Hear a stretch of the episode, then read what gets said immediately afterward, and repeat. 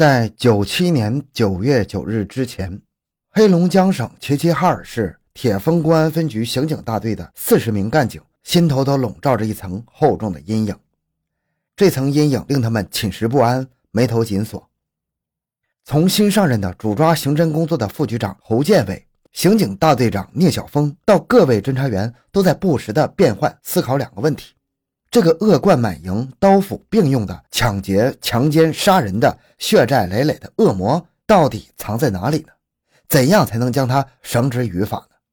铁峰公安分局刑警大队的报案记录本上记载着：从1997年元月到八月，一个中年男子先后在炮台屯、龙北街、通东路、新工地等地区抢劫、强奸、杀人十余起。这个凶残的恶魔选择个体发廊、服装裁剪部、编织店、食杂店或者是民宅作为目标，袭击那些一个人在室内的女性，进行抢劫、强奸后再杀人灭口。欢迎收听由小东播讲的《1997年齐齐哈尔连发抢劫杀人大案》。回到现场，寻找真相。小东讲故事系列专辑。由喜马拉雅独家播出。一九九七年二月二十日，农历正月十四，鹤城人们都在沉浸在欢度元宵节的喜庆气氛中。可是这一天，对居住在铁峰区通东路范楼二委二幺六组的于家来说，却是一个黑色的日子，悲痛的日子。于某一家是老老实实的本分人，妻子张某从某厂下岗，为了维持生计，在家里开了个食杂店。这天上午，于某的女儿在市卫校就读的九四年级学生，二十岁的于淼替母亲站柜台，母亲张某去上货。上午九点半，于淼站在柜台里面，正翻着一本杂志。一个身穿赤黑色棉衣的中年男人走进这家没有牌匾的食杂店，掏出几元钱扔在柜台上，说：“拿包烟。”于淼收了钱，低头给顾客拿烟时，中年男人从腰间拽出一把斧子。猛地抡起，用斧顶猛击于淼的头部三下，于淼像一桩木桩似的直挺挺的无声倒下，鲜血染红了整个面部。行凶的中年男子跳进柜台里，从柜台下面的鞋里掏了一百五十块钱，把钱匣子里的六十余元钱也装进衣兜里。这个恶魔还没有满足，又环视周围，从柜台里拿了十多盒红河希尔顿香烟，塞进他所拎的一个油渍渍的碎花三角布兜里。他从倒地的于淼的身体上越过，仓皇地逃离食杂店。等到于淼的母亲张某归来，见到躺在血泊中的女儿时，于淼仅仅是双眼微睁，意识已经丧失了，连眼珠都不能转动了。邻居们帮助张某将女儿送到市第一医院，医生们经过二十五天的全力抢救，尽管于家已经花了两万多块钱，但是三月十六号，于淼这个从小学到卫校一直是品学兼优的姑娘，永远的离开了世界。于淼的父亲自从女儿离去，一天到晚一句话也不说。母亲张某经常呜咽的呼叫：“女儿，等把杀你的坏人抓住后，我也跟你去死啊！”三月十三日上午十点，在龙华路新民五号楼四楼开个体编织部的刘某，被一个中年男人用斧顶将头部击伤，抢走现金一百多元和刘某刚织好的一件深灰色的鸡心领，前胸有四个菱形块的男士毛衣。三月二十四日，铁峰区新工地派出所管区的平阳楼内的个体户王某也被这个手持利斧的恶魔击倒，遭到抢劫。报案的电话铃声不断，受害者或死或伤的凄惨状况令铁峰公安分局刑警大队的干警们目不忍睹。铁峰地区的群众一时间人心惶惶，深恐杀人不眨眼的恶魔突然出现。警方经过分析，从作案手段上看，这十余起抢劫、强奸、杀人案是一个人干的。可以并案侦查，这是一场艰难的侦查和搜捕。抢劫、强奸、杀人的恶魔行踪不定，作案时间没有规律，而活下来的几个受害者由于脑部受重伤，记忆模糊，对行凶者的身高、容貌、衣着是否是本地人谈得支离破碎，这给铁峰公安分局的侦查工作带来了相当大的难度。九七年春季，分局刑警大队大队长聂晓峰获得了一个信息。哈尔滨某公安机关捕获一个抢劫犯罪嫌疑人，具备发生在铁峰区抢劫、强奸、杀人系列案的作案特点。他顾不上已经两天两夜没有睡觉的疲劳，马上驱车直奔哈尔滨。结果令聂小峰失望。哈尔滨公安机关捕获的抢劫犯罪嫌疑人与发生在齐齐哈尔铁峰区的抢劫、强奸、杀人案毫无联系。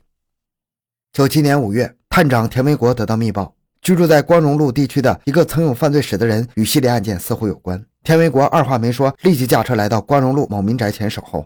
第一天没守到那个人，第二天也没守到，直到第三天，田维国终于守候到那个人。但是经过审查，此人无作案时间。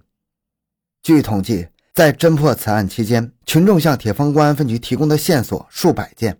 就在铁峰公安分局不惜代价全力侦破此案时，那个恶魔似乎是与警方有意较量，又频繁出现，抢劫、强奸、杀人，从铁峰区发展到了齐齐哈尔市的建华区和龙沙区。恶魔在短期内频频出现，而且作案手段残忍凶暴，这在齐齐哈尔市实属罕见。铁峰、建华、龙沙的刑警们为没能及时抓住恶魔而感到奇耻大辱。时光流逝，春去夏来，季节的变化没使那个恶魔的疯狂犯罪有所收敛。一九九七年六月二十六日，鹤城骄阳似火。这天上午，在铁峰区齐齐哈尔纺织厂俱乐部东胡同的一所平房里，二十六岁的王立军一个人在家，他准备把这两间平房卖掉，已在室外的墙上用白色粉笔写着两个粗粗的字“卖房”。约九点左右，一个拎着碎花三角布兜、穿着红色背心的中年男人闯进院里，对正在洗衣服的王立军说：“我进屋去看看。”王立军随着中年男人进屋。中年男人又问：“多少钱？”王立军答：“三万元。”中年男人问：“我怎么和你联系呢？”他边问边把屋里扫视一遍，以确信只有王立军一个人在家。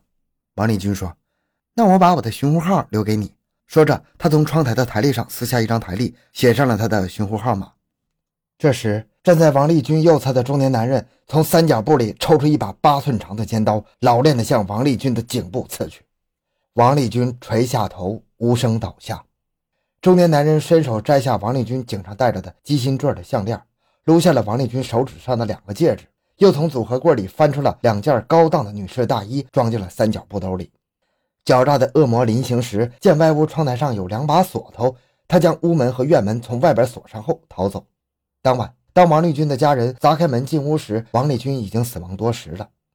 七月二十三日上午，天空阴云密布，细雨渐沥，还是那个恶魔穿着绿色的雨衣来到庆云市场东侧楼下的一个开着门的库房内。女个体户业主高小燕正在码放所出售的货物，穿绿衣的恶魔闪进仓房说。我想上点货。高小燕将他领到库房北侧，指着堆得高高的香皂箱和洗衣粉箱说：“你看看货吧。”高小燕的话音未落，站在他身后的恶魔就从衣袖中抽出尖刀，直刺高小燕的颈部。高小燕没有倒下，转过身，坚强地向恶魔扑了过来。恶魔又向他的颈部猛刺几刀，高小燕倒在了装洗衣粉的箱上。恶魔抢走了高小燕的布钱包，内有四百余元钱，还抢走了十多袋洗衣粉。八月四日，其铁路分局某段工人郑彦军被杀于铁峰区红旗路道北侧的家中。警方赶到现场时，认定凶犯使用的凶器是尖刀。当侦查员们看到郑彦军家室外的墙上写着“卖房”二字时，联想到了六月二十六日王立军被杀害一案。八月七日，居住在铁峰区东湖办事处新建委的一个女工在家中惨遭杀害，被抢走一架红梅幺二零型照相机。警方赶到现场的时候，他们有些惊了。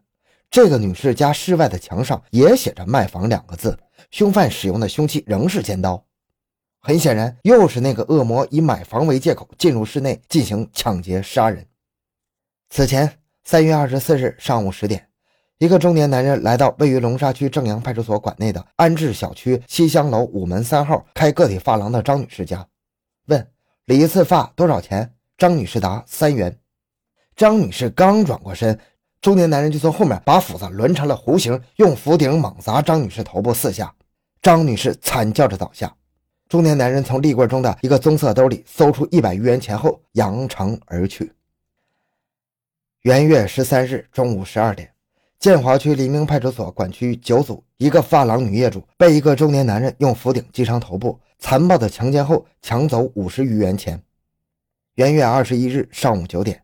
建华区建设路派出所管区高芦苇又一个个体发廊女业主，也是被一个中年男人用斧顶砸伤头部后强奸。从元月到八月，建华区、铁峰区、龙沙区累计发生系列抢劫、强奸、杀人案近三十起，作案者均是一个中年男人，使用凶器为尖刀、利斧，袭击的目标是女性，一个人在室内、民宅、编织布、发廊、食杂店、服装裁剪店。